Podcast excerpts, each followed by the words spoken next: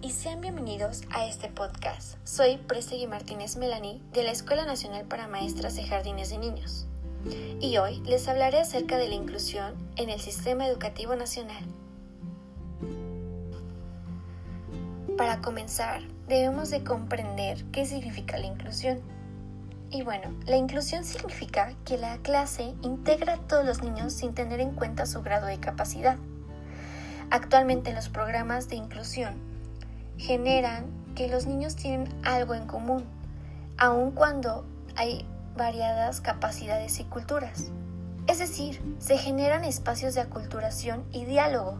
En las clases inclusivas, los niños que tienen necesidades especiales participan en las actividades del currículo general, de acuerdo con su edad y su grado escolar no se les asigna una aula separada, sino que el currículo y el salón de clases se adaptan para satisfacer las necesidades de los niños.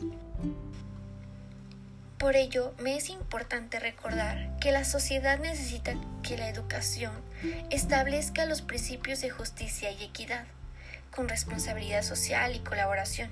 Ante ello, la inclusión adquiere especial relevancia en las aulas, donde se necesita tener conocimiento de su significado, con un enfoque que tome en cuenta la diversidad cultural, las capacidades, orientación sexual, género y medios socioeconómicos.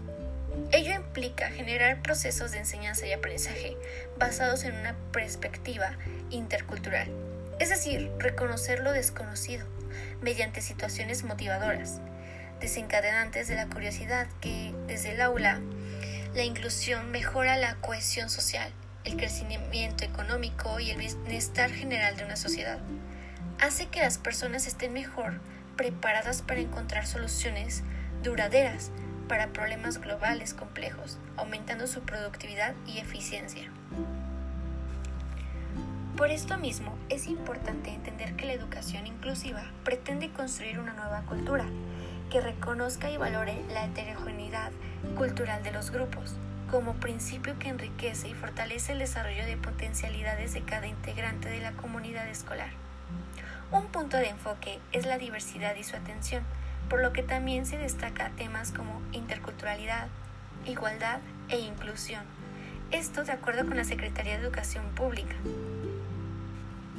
Y esto hablando en la educación en general, pero las docentes en las escuelas de educación preescolar enfrentan diversos retos para lograr una educación inclusiva, entre los que destaca algunas barreras para el aprendizaje y la participación, los saberes interculturales que van desde la lengua materna, condiciones socioeconómicas, diseño de materiales adecuados al entorno y necesidades de cada alumno, así como estereotipos sexuales, entre otros. Es preciso construir elementos que permitan desarrollar el proceso de aprendizaje de manera incluyente. Por ello, es importante destacar la importancia de trabajar desde la etapa inicial en la inclusión educativa, debido a que este periodo es el más significativo en los niños y niñas. Asimismo, en este tiempo, ellos van adquiriendo rápidamente aprendizajes, valores y hábitos que son base fundamental para formar su personalidad, conocimientos y valores, que se irán consolidando conforme el proceso de enseñanza-aprendizaje. Es importante recordar que la educación es un derecho y no un privilegio.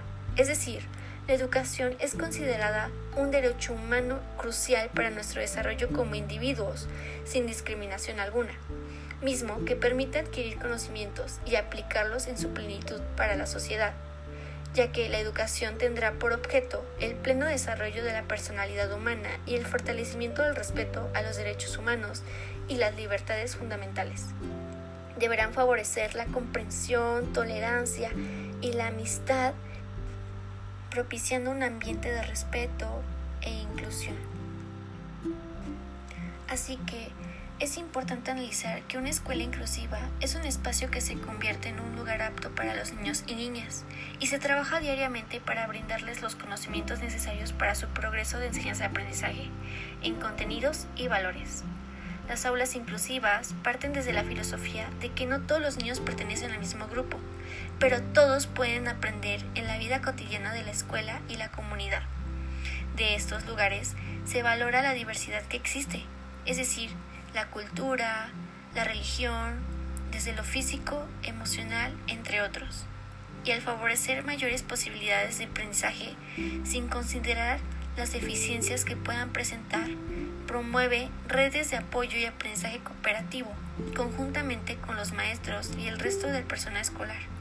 Incluso podemos llegar a reconocer que dentro de este proceso yo solo conozco niveles académicos más bajos y pueden beneficiarse de la interacción con sus similares, mientras que el alumnado con niveles académicos altos puede consolidar sus aprendizajes y generar nuevos conocimientos.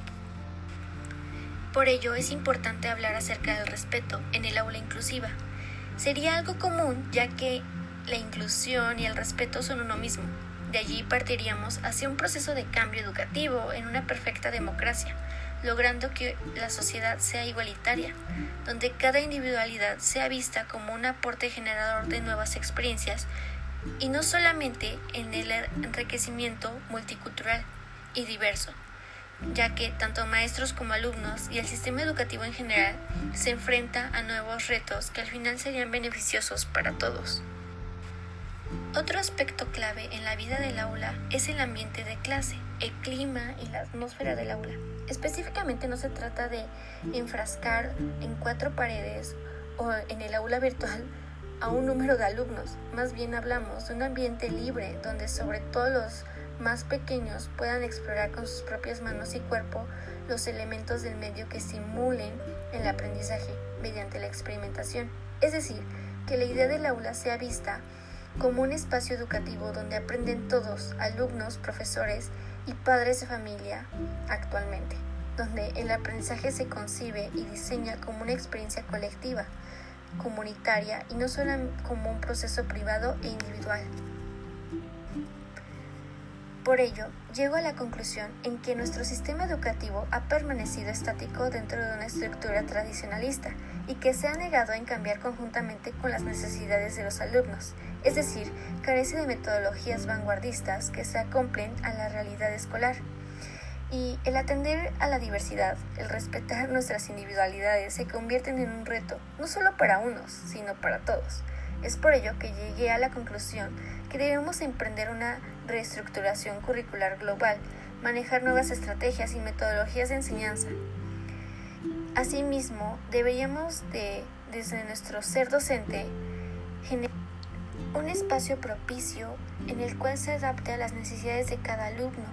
Asimismo, reconocer que somos mediadores indispensables para lograr la participación de todos los miembros, es decir, generar esta tan anhelada inclusión educativa desde cada miembro de la institución, con los alumnos, docentes y padres de familia, entre otros. Agradezco tu tiempo y escucha durante este podcast. Espero que te haya sido de utilidad y de gran reflexión o análisis con respecto a la inclusión. Gracias.